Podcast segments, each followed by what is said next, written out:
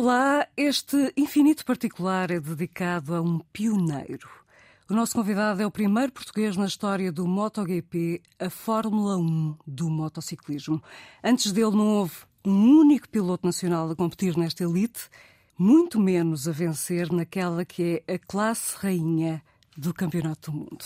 Olá, Miguel Oliveira. Olá, bom dia. Bem-vindo. Obrigado. Obrigada, eu é que agradeço a sua disponibilidade para estar aqui. Tem Falcão no nome, mas também na atitude, Miguel. Sim. É daí que veio o nickname. Eu diria que sim, o Falcão faz voos, eh, faz voos picados a mais de 300 km hora. Eu faço-os em linha reta, mas é, é um bocadinho isso, sim. Portanto, assenta-lhe que nem uma luva o epíteto. Eu fiquei a saber, fui ler sobre o Falcão e, para além de ser especialista no voo em velocidade, é a menor ave de rapina. Ou seja, isto são tudo características apreciadas no motociclismo. Ah, a velocidade, claro, mas também o pouco peso do piloto e uma altura QB. sim. É o, é o caso Miguel. É verdade, sim. Ah, ah, o Falcão aí na, na comunidade das aves encaixa-se bem como piloto de MotoGP. Sim, nós não podemos ser muito altos ou muito baixos, mas já houve pilotos muito altos e muito baixos a serem muito bem sucedidos. Ah, tivemos um, um grande piloto chamado Dani Pedrosa que tinha 1,50m. 1,50m. 1,50m. Portanto, não deixa de ser interessante olhar para eles e estudar e perceber a maneira como, como, como atuam. Ainda pesa os seus, os seus 65 quilos. Sim. Sim, pesa um bocadinho. Eu não sou muito alto, eu tenho, eu, eu, eu tenho 1,70m, eh, portanto tenho uma estatura média. E, e dentro do, do campeonato estou muito dentro da média de- em todos os pilotos. Portanto, o Miguel pesa 65 quilos e com o equipamento fica a pesar Sim. quanto? Nós com o equipamento todo eh, ronda os 73, 74 quilos. Portanto, o, o equipamento Que é ainda. o máximo ali no limite, não é? Uh, nós no MotoGP não temos um uh, não temos um mínimo de peso. Uh, nós temos um mínimo de peso da moto, mas moto e piloto não existe mínimo. Não existia, Portanto, não era 200 e, hum, 215 quilos aqui há uns anos? Não, uh, isso era para, para outras categorias. Noutras, na categoria de Moto 3 e Moto 2 é obrigatório haver um, um peso mínimo do conjunto moto e piloto. No MotoGP existe um mínimo de peso da, uh, da moto. Uh, eu julgo que são 165 com um litro de gasolina. Ainda em relação aqui ao equipamento, eu fiquei estupefacta com a história que reli na revista Rev Motorcycle Culture de 2011, que lhe deu honras de capa. Tinha o Miguel 16 anos, eu lembro-me sim. muitíssimo bem dessa capa.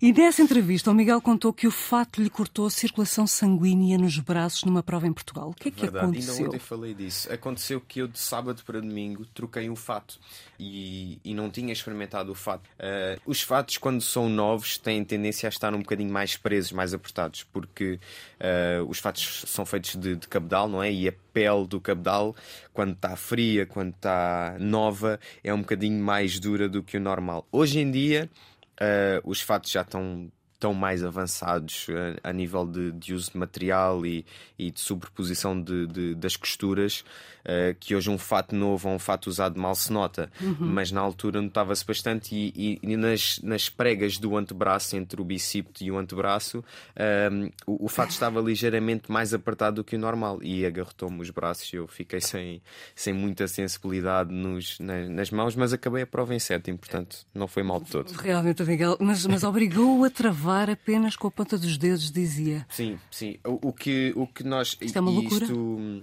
é, é até uma, um, um síndrome que se chama eh, o síndrome compartimental, eh, que basicamente nos impede de nós termos uma, uma circulação normal nos músculos do antebraço. Nós temos um, os músculos aqui do antebraço estão envoltos num, num compartimento e esse compartimento, quando não tem o aporte sanguíneo suficiente, os músculos eh, já não relaxam, só ficam contraídos e, portanto, é, isso depois leva à perca de sensibilidade, à perda de circulação nos dedos e, e acaba por ser muito limitante porque nós não conseguimos nem, nem apertar nem relaxar. Portanto, com o movimento que nós fazemos de agarrar o acelerador para acelerar e para o soltar para agarrar o travão, torna-se muito complicado.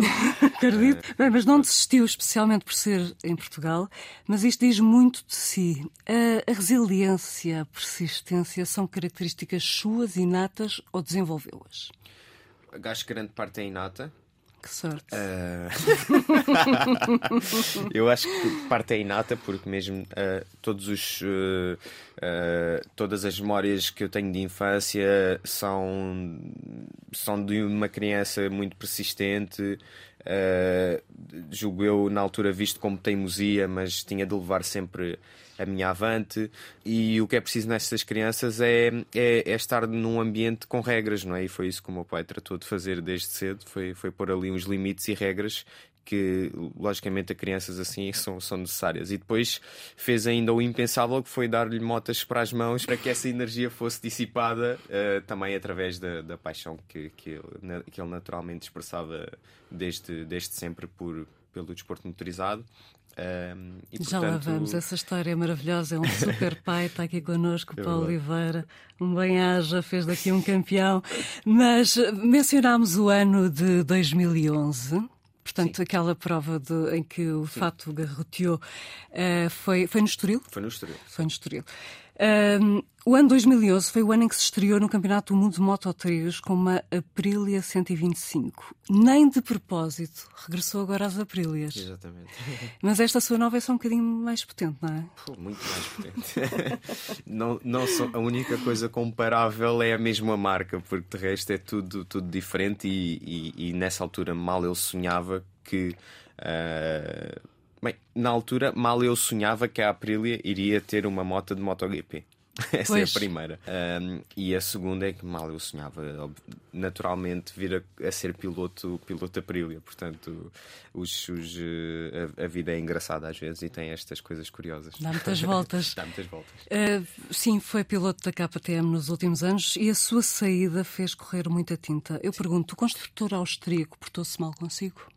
Não, não diria que se portou mal comigo uh, de todo. Simplesmente nós tivemos formas de pensar diferentes, a reestruturação da, da equipa uh, ia de encontro com com a vontade de ter outro piloto que não eu e portanto essas eh, essas divergências fizeram-nos naturalmente afastar uh, e de não termos um, um futuro em conjunto uhum. uh, não que essa porta não estivesse aberta porque eles queriam muito que eu que eu ficasse na, na equipa da Gas Gas que é uma KTM pintada de vermelho Portanto, é, é, é, um, é um. Normalmente é laranja, não é? é normalmente é laranja, mas o, o grupo, uh, o grupo KTM tem três marcas: os Kvarna Gás Gás e KTM. Uhum. E, portanto, nessa, uh, nessa reestruturação que envolvia também um bocadinho de marketing, uh, foi trazer de volta a marca Gás Gás e ter ali uma dupla de pilotos ibérica, que a marca é ibérica, uhum. um, e, e, ter ali uma dupla espanhol-português. Mas eu não estava muito afim dessa, dessa ideia e, sinceramente, acho que também surgem alturas na nossa vida e, e sobretudo quando há comboios que só passam uma vez, uh, surgem oportunidades e surgem, sobretudo, momentos em que nós precisamos de uma mudança. E eu estava uh, muito afim de, de ter essa mudança e de sair muito da minha zona de conforto. Uhum. A, a KTM dava-me muito conforto para, uh, para a minha carreira desportiva, um, os próximos quatro anos da, da minha vida garantidos. Uh, mas eu não sei se eu sabia que no meu íntimo não era isso que eu queria. Uh, queria explorar outras oportunidades e, e, e, ser mesmo campeão do mundo, que é o que eu acredito que, que é acontecerá em breve. Eu, aí está, aí está. É projetar. um, mas todo este processo, Miguel, terá mexido consigo psicologicamente. Como é que se escuda das agressões exteriores? Uh, eu acho que há, em, em, primeiro lugar há um passo que é não ler notícias, eh, bloquear tudo o que são algum tipo de notificações, não ler comentários, simplesmente fazermos a nossa, a nossa vida de forma normal. Em segundo, termos um ambiente que nos proteja um bocadinho disso. Neste caso, o meu pai, que é, o, que é, que é, que é quem faz o meu management todo de, de, carreira desportiva, quem me acompanha nos circuitos, acabou por me escudar um bocadinho de tudo isso, filtrar uh, aquilo que me, que me dizia. Uh, e bem, mas quando se vai abaixo, como é que faz para se moralizar, para se voltar a motivar?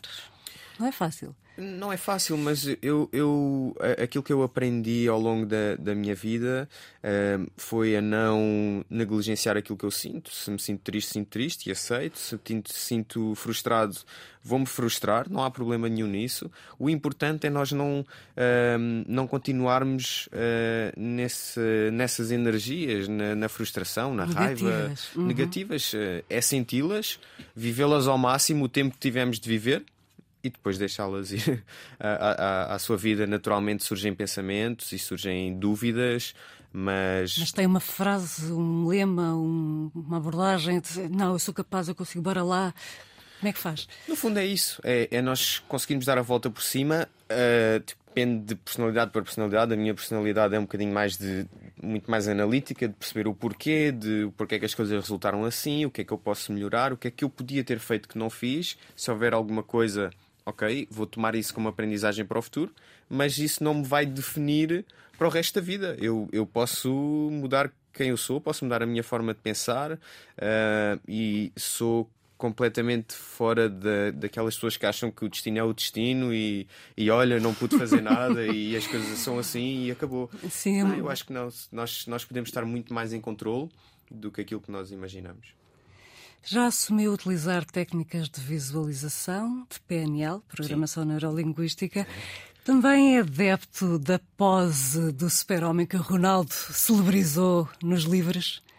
Obviamente. Dá poder, uh, não é? Todas, todas, as, todas as, as vezes que eu acabo de pôr o fato, tenho um mantra que digo e, obviamente, é Podemos saber qual é? Não. não. tenho, tenho eu percebo, um eu percebo. É completamente é pessoal, íntimo e pessoal. É, sim. É, é, muito íntimo, é pessoal e, portanto, não, uhum. não, não, vejo necessidade de o partilhar agora. Mas, eh, mas sim, as mãos na cintura é uma posição, a chamada a posição do herói. Uh, nós vemos os, os uhum. uh, vemos o Cristiano, vemos os uh, mesmo os heróis da, da Marvel, Exatamente. da banda desenhada, sempre com, com a mão na cintura, e é uma posição de empoderamento. Há outras posições de empoderamento que não precisam necessariamente ser, de ser estas. E, e, também sabemos que gosta do festejo a Ronaldo. Eu estou aqui. Essa certo? fiz uma vez, sim. Pelo em 2021 em Barcelona. Verdade, sim. Essa surgiu com uma ideia do, uh, do, do, meu cunhado Luís, que na altura me, me acompanhava nas corridas. Um, e, e, portanto foi um festejo que o, que, que o, Cristiano fez no estádio de Barcelona, quando marcou a Barcelona pelo, uh, pelo Real Madrid. E eu achei interessante a ideia de: olha, se eu ganhar, também vou dizer que eu estou aqui. Por acaso foi, foi curioso. Mas precisava de se afirmar, Miguel, ou, ou precisava dizer aos seus concorrentes: vão ter que levar comigo? Uh, na altura surgiu mesmo nesta ingenuidade da, da semelhança uhum. dos factos com o Cristiano ter marcado uh, em Barcelona. Portanto, na altura achei, achei giro porque estava num, num grande momento de forma, vinha de um pódio, ganhei aquela corrida e achei giro dizer: calma, que eu estou aqui, contem, contem comigo. Maravilhoso. E por falar em Ronaldo, já, já o ensinou a andar verdadeiramente de moto ou ele fica só pelo simulador mesmo? Eu acho que é difícil. Eu, hoje em dia, graças a Deus, que existem aquelas, uh, aquelas artes todas de, artificiais e que conseguem fazer motas andar sozinhas.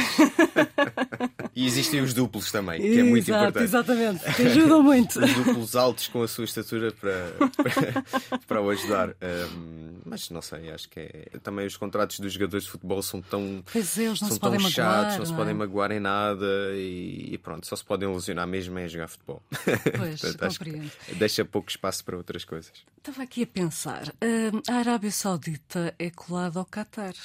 Já Sim. pensou convidar o Cristiano para ir ver o Grande Prémio do Qatar? É uma boa ideia, pode acontecer no final deste ano. Eh, se o Cristiano tiver vontade, fica já aqui o, o convite público. Cristiano, estás convidado para, para o Grande Prémio do Qatar, que vai ser no final de novembro, se, se, não falha a memória. Uh, portanto, nessa altura, ou, ou estarei quase a ser campeão, espero eu. Portanto, sem dúvida. És muito bem-vindo em vez de festejar eh, connosco. Aqui fica o convite oficial. Os nossos ouvintes da Antena 1 são testemunhas. Uh, portanto, essa etapa do Qatar desta vez só será lá para novembro, não é muito normal. Sim. Tenho, porém, a sublinhar uh, algo inédito. Este ano, quem tem a honra de realizar a corrida inaugural do Mundial 2023 é Portugal. É Portugal, sim senhor. E é inédito. Com... É inédito, uh, nunca tinha. O campeonato já começou na Europa, mas desde há muitos anos que começa sempre fora, uh, fora do território europeu, sempre no Qatar, à noite. Uhum. Um, e portanto, esta feita, Portugal tem, tem essa uh, enorme honra de abrir, de abrir portas. É, é, é preciso também salientar o excelente trabalho que a administração do, do Autódromo Internacional do Algarve tem tido nesta matéria. o engenheiro Paulo Pinheiro que tem feito um esforço enorme para que, e a sua equipa, naturalmente, uh, para que o Grande Prémio uh, seja em Portugal. Desde 2020 que, que o Autódromo abriu, abriu portas uh, e com muita ajuda da, também da, da Presidente da Câmara de Portimão em, em trazer a Fórmula 1, em trazer o MotoGP. Portanto, Portugal aproveitou uh, ali uma oportunidade única de bem receber, de ter uhum. umas instalações fantásticas, de ter estas duas provas e eu com muita felicidade de, de poder simplesmente correr em Portugal. E isso ninguém vai tirar. E fui, fui também o primeiro vencedor da prova de MotoGP aqui 2020. em 2020. Uh, e portanto espero poder uh, obviamente, poder. Uh, Portanto, estou já a imaginar uma nova romaria uh, de Almada até Portimão. É a loucura, não é? a romaria é bem-vinda. Agora, eu acho que não vou fazer parte dela. Fiz, fiz em. fizemos. Foi mítico. Fizemos em 2021. Em 2021 fomos daqui de, do Cristo Rei até Portimão, até à zona ribeirinha de Portimão de Mota nada melhor antes de começar um grande prémio do que fazer logo ali uma tirada de 200 e tal quilómetros de moto, mas foi muito giro, passei aquecer. muito frio, passei muito frio, portanto ah, uh, desta vez acho que vou mesmo escolher o carro. Ok, tudo está certo. Mas Miguel, é para começar logo a ganhar em casa, certo? Eu acho que vai ser.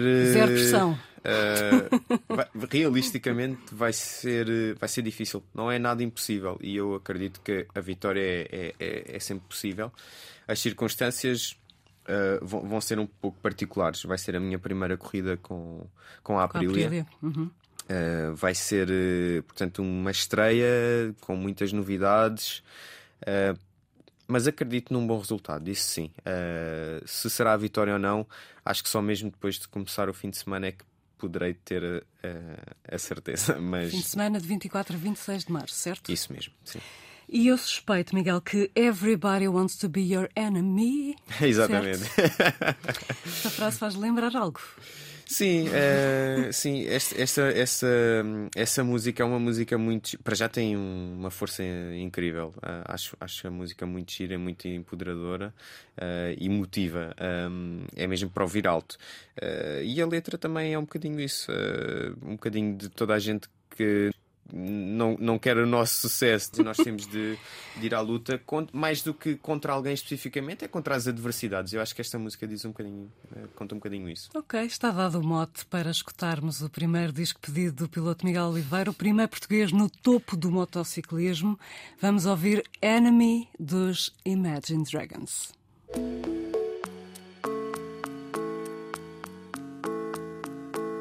Look Out For Yourself, Miguel Oliveira.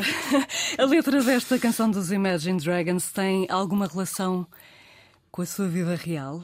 Também lhe dizem és o maior, mas assim que vira as costas, odeio-no? Eu acho que nós nós todos um bocadinho vivemos eh, à nossa proporção um bocadinho isso. Uh, muito pelo mundo hoje em dia se vê um tipo de, de inveja muito destrutiva. Uh, quem tem não devia ter para eu ter em vez de vivermos num ambiente em, em, onde celebramos o sucesso dos outros e onde, sobretudo, olhamos para os outros e dizemos: Uau, como é que eu posso chegar lá? O que é que eu posso fazer? Uh, e portanto, esta música diz um, um bocado isso. Uh, mais do que isso, diz uh, uma adversidade generalizada. portanto, look out for yourself. Look out for yourself. oh, Miguel, mas e os outros pilotos fazem jogos psicológicos tipo guerrilha de palavras? Por exemplo, Max Verstappen na Fórmula 1 é perito nisso. Ou Muhammad Ali era perito nisso também, sempre desmoralizar os adversários. Acontece isso também na, no MotoGP?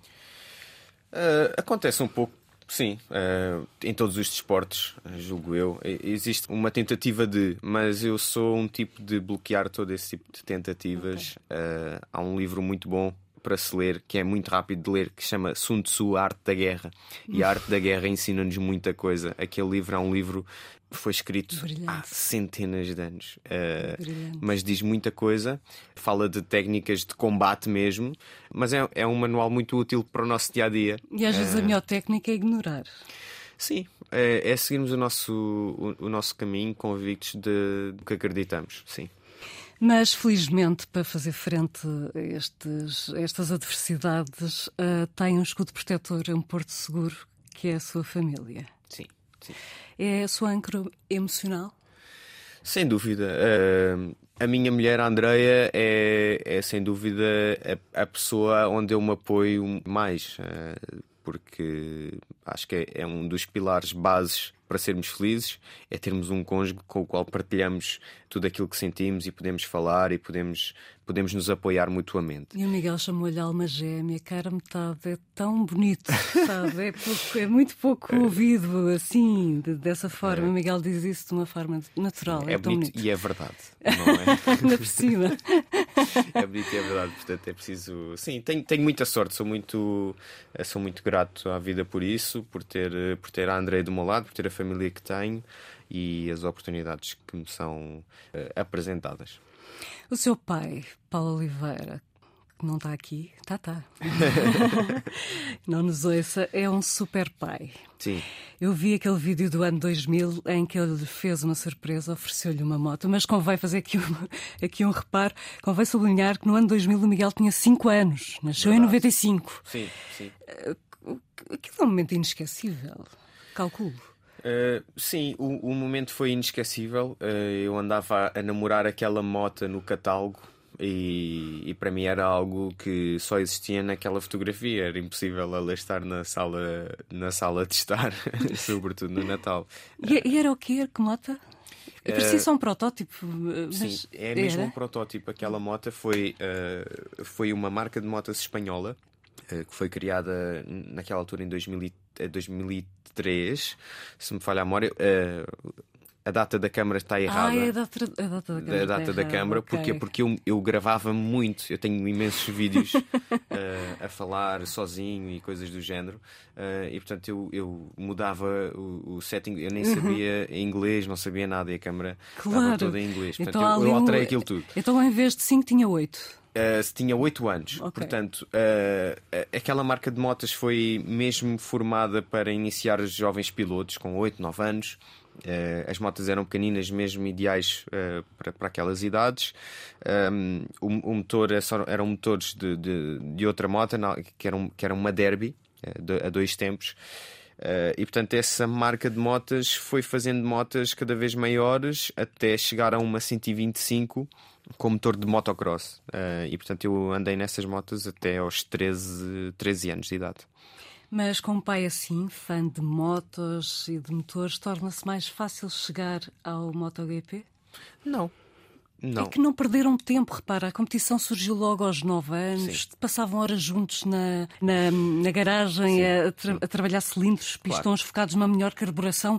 Quer dizer, não são muitas as crianças que têm acesso a isso, digo eu.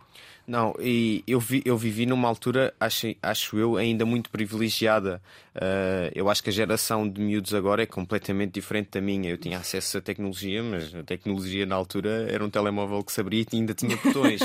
era uma tecnologia bastante diferente. Eu acho que a, a, a, mente dos miúdos agora vem programada para outras coisas. Eu tive. Uh, eu tive o privilégio de poder pôr a mão na massa ainda, de realmente perceber o que é que era, como é que se fazia. Uh, a vossa dupla de sucesso faz-me lembrar a parceria igualmente bem sucedida entre Lewis Hamilton e o pai. Sim. Também houve ali o investimento do progenitor, apesar de algumas dificuldades financeiras. Eu ouvi, vocês chegaram a dormir na carrinha? Sim. Chegaram sim. a dormir numa tenda? Sim. E eu na autostrada, devagarinho, é para poupar combustível. para poupar combustível, sim. Conte-nos tudo. Bem, na altura nós tínhamos os, uh, o orçamento muito contado. Uh, havia alturas que tínhamos de ir mais devagar na autostrada, havia alturas em que não dava para o hotel, tínhamos de ficar na carrinha. Mas são alturas que eu, uh, apesar de olhar para elas agora e e, e, talvez remeter um bocadinho a ideia, uau, que pena, que sacrifício. Não foi uhum. sacrifício. Para nós era uma aventura, era aquilo que era necessário fazer para que o sonho, para que a diversão continuasse e na altura sem pressão nenhuma de chegar a algum lado. Isso é super importante de frisar, porque nós íamos para as corridas, gastávamos muito dinheiro e trazíamos uma taça de 3 euros. Eh, e às vezes não trazíamos nada, às vezes não acabávamos as corridas e, portanto, nunca me foi cobrado nada, nunca me foi exigido nada, apenas para que me divertisse. E portanto, acho que aqui sim está o grande mérito da, da parentalidade, da dupla e, e, o trabalho que, que o meu pai teve comigo desde cedo. É de louvar. Um, porque, porque, nós conseguimos também. ver isso noutros miúdos agora com os pais. Nós conseguimos ver um, que, há, que há pais que, que exigem muito dos filhos para que uh, os filhos lhes deem algum tipo de, de retorno. retorno. Sim, e isso não é bom. Sim, não, porque vão, no fundo vão criar se calhar até uma aversão ao desporto por parte da Totalmente. criança. Sim, sim, sim. É tanta e, pressão. E vemos isto no desporto como vemos noutras áreas. Eu tenho colegas que uh, entraram em medicina dentária e que depois de formados não querem fazer mais medicina dentária porque houve a força dos pais em que não, por favor, mas uh, e, e, e, até há uma força muito inconsciente em, em, em, conversas. Não é o pai que se vira para a criança e diz não, tu vais ser médico, vais ser engenheiro. uh, às vezes não é isso, mas há coisas muito subliminares nas conversas que de alguma forma forçam as escolhas dos filhos, das escolhas dos mais pequenos a, a determinada forma. E eu acho que devemos viver num ambiente em que a criança possa ainda escolher uh, aquilo que quer ou não fazer. E na altura eu tive essa liberdade. é, é, de facto uma, uma história altamente inspiradora. Ambos desbravaram caminhos nunca antes percorridos e, e quantos velhos do Restelo devem ter apanhado pelo caminho, não? Bastante. Uma loucura. Bastante. O que, o que mais ouvimos foi: Isso é impossível, não vais conseguir. Ah, mas tu és português. Ah, não, aquilo é controlado, aquilo é uma máfia e tu nunca mais vais conseguir lá entrar. Muitas coisas deste género. Uh, tu sem mim não vais ser nada, tu sem o meu apoio não vais conseguir. Uh, sinceramente, olhando para trás, tivemos de ser mesmo muito muito casmurros ou mesmo muito obstinados. obstinados e eu acho que é mais a segunda, sim. De facto, depararam-se com um deserto em Portugal no que dizia respeito à competição na área do motociclismo. É por isso que surgiu a Oliveira Cup?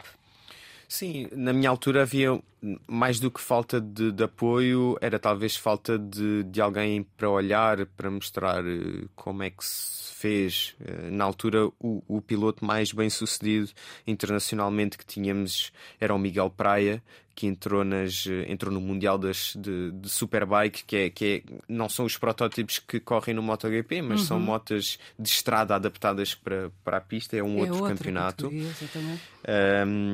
Mas lá está, isso para nós nem, nem nos servia porque a forma como ele entrou já entrou bastante tarde. Aliás, a carreira do, do Miguel foi uma carreira que iniciou tarde. Portanto, eu, eu era muito jovem e portanto, eu não tinha ninguém senão os meus próprios adversários. Eh, conforme íamos avançando, íamos improvisando. Olha, este ano fazemos aquilo, este ano, eh, no próximo ano, acho que podemos fazer com aquela moto, naquele campeonato. E nós fomos vendo. Houve, houve anos que eu fiz cinco campeonatos. Nós andávamos nos campeonatos regionais de Espanha, uh, fomos correr à Alemanha, uh, fomos correr, uh, corríamos em Portugal e era Pois. Eh, num ano, na carrinha, fizemos que 60 mil quilómetros, para aí, 96 mil quilómetros num ano. Ano. 96 mil quilómetros. Quer dizer, para um camionista é pouco, mas para Sim. nós com a carrinha para trás e para a frente todos é, os fins é, de semana. É imenso, é imenso. Uh, mas esta Oliveira Cup, além de um troféu, é também uma escola para formar jovens pilotos. No fundo, o Miguel quer dar às novas gerações as oportunidades que não teve. É isso? Sim, nós, nós fizemos o projeto, uh, o Oliveira Cup, uh, com este propósito de sobretudo, poder dar aos, aos pilotos uma base de iniciação acessível, que não é um desporto acessível se nós tivermos eh, assim de repente comprar uma moto, um fato, sim, sim. Eh, todo o equipamento. Não é como jogar há, há, há pais que têm de comprar o outro lado para meter a carrinha, há pais que não percebem nada de mecânica e têm de pagar a um mecânico à hora para, para estar nos circuitos. E portanto, se formos olhar a isto, aliado ao facto de não saber bem se o miúdo vai gostar daquilo ou não, Exatamente. é uma coisa muito cara. E portanto, nós quisemos aqui num formato de troféu, com, com um feed de, uh, de inscrição, com, dávamos o fato, os, os, os, o equipamento, no fundo. As motas. Uh, e cedíamos as motas para que, para que os miúdos se iniciassem. E tem alguns apoios de, da Federação, do IPDJ? Ou é na, altura, uh, uh, na altura, quem organizava os circuitos era a Federação, essa responsabilidade ficou, ficou pela Federação. Naturalmente, a nossa visão e a visão da, da Federação divergiu. Uh, e nós não, não continuámos com o Oliveira Cup. Nós tínhamos já um, uma estrutura bastante pesada. Uh, fazíamos transmissões em direto das corridas, tínhamos ali uma imagem envolvida e uma imagem que tínhamos de dar aos patrocinadores, uh, que naturalmente divergiu com a função pública, entre, ambos, que tem, entre aspas, que tem a Federação, de querer dar a toda a gente, a um custo muito barato, uhum. uh, o acesso. O que isso e fez. com o melhor coach do mundo, não é? isso, isso... Miguel Oliveira.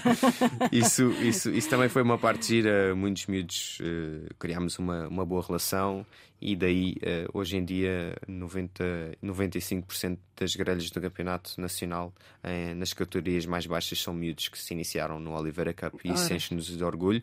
E se fez alguma coisa, uh, pelo menos este é o, é o resultado. Portanto, está, está ali a ser gerado o futuro do motociclismo português.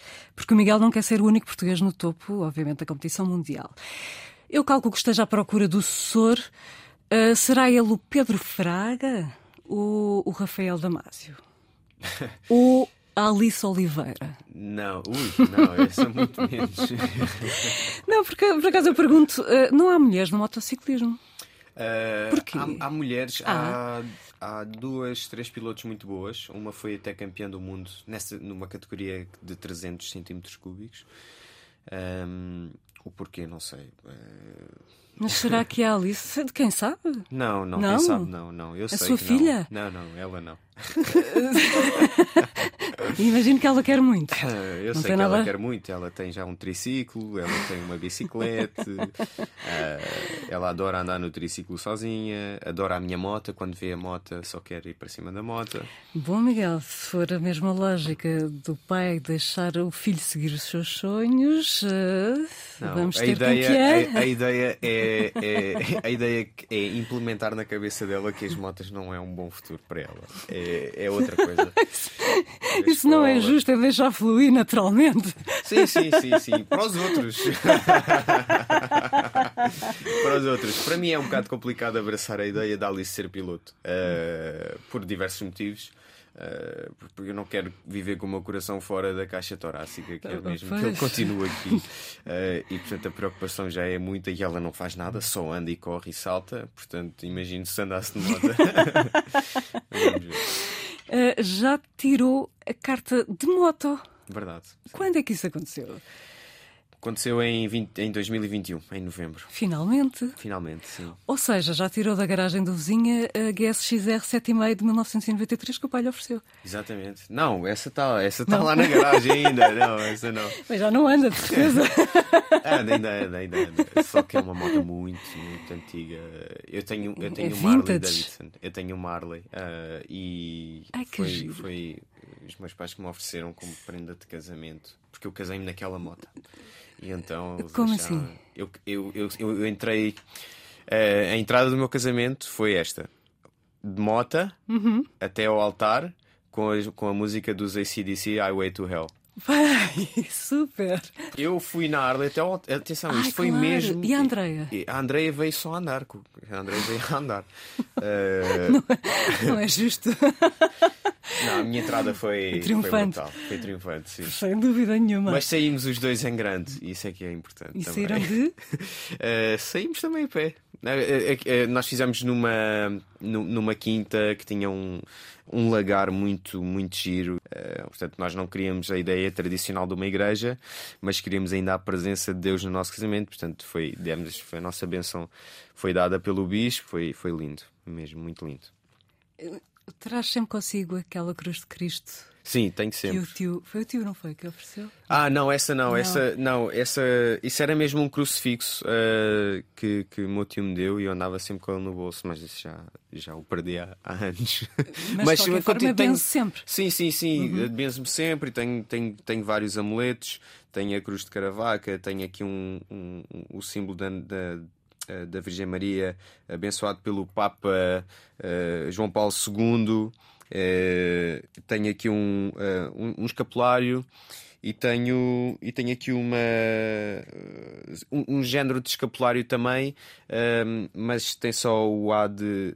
Tem o A de Andreia, tem Alice nas costas e a data de nascimento dela. E, portanto, é com isto que eu ando.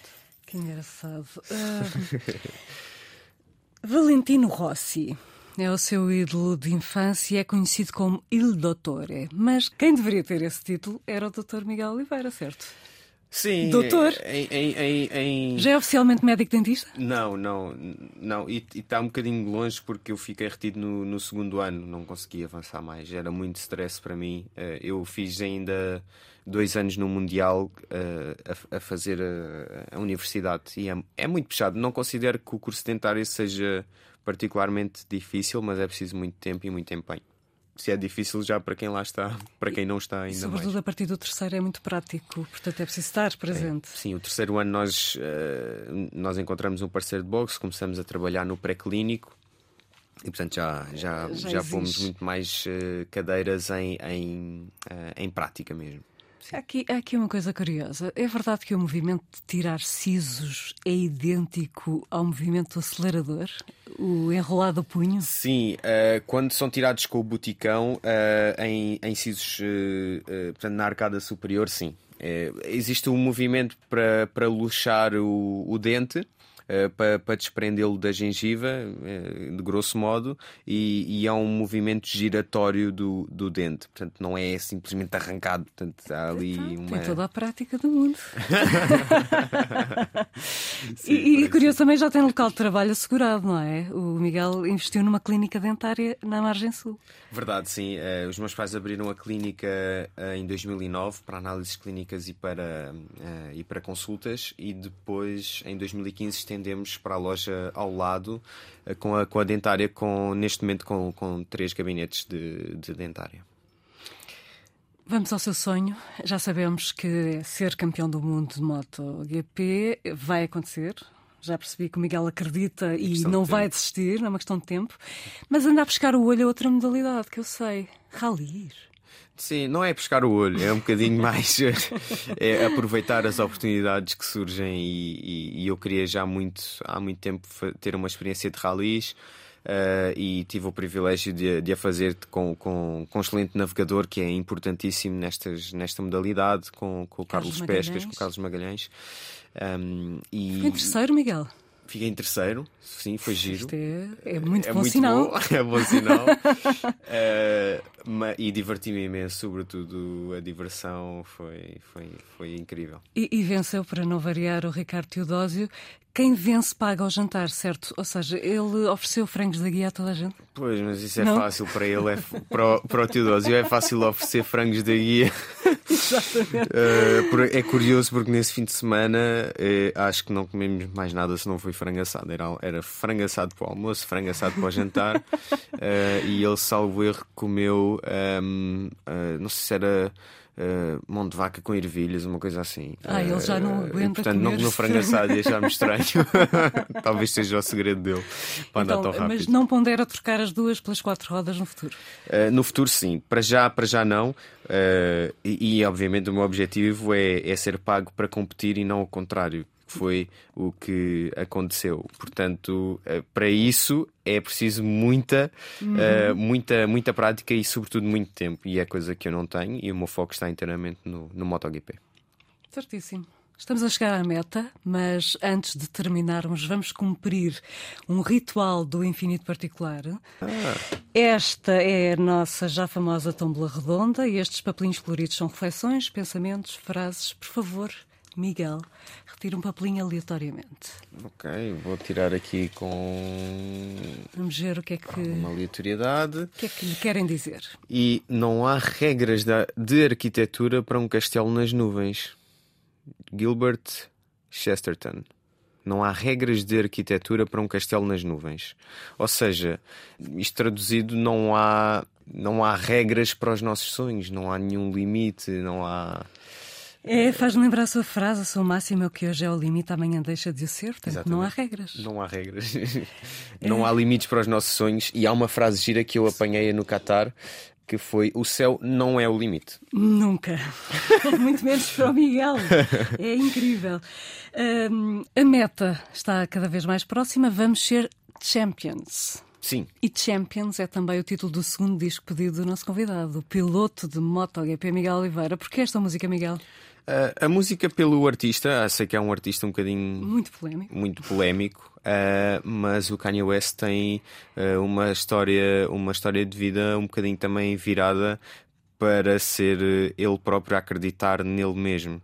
E o Kanye West, apesar de ter agora as ideias um bocadinho uh, trocadas, é uma pessoa não grata, é, acabou é, de é, elogiar Hitler. E, exatamente, dizer, é mas uh, à parte disso. Uh, sou um apreciador do percurso dele uh, e esta música simplesmente é uma música com, também com muito boa energia.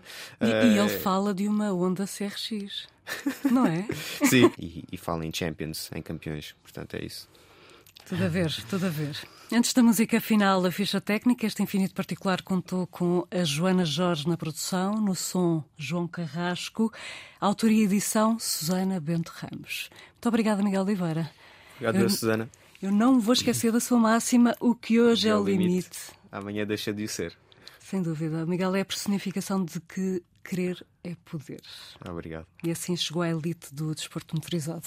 Foi uma honra tê-lo aqui. Obrigado, Susana. Obrigada. Obrigada também a si pela preferência, por ter estado desse lado conosco. Até ao próximo domingo às 11. Tenha uma ótima semana.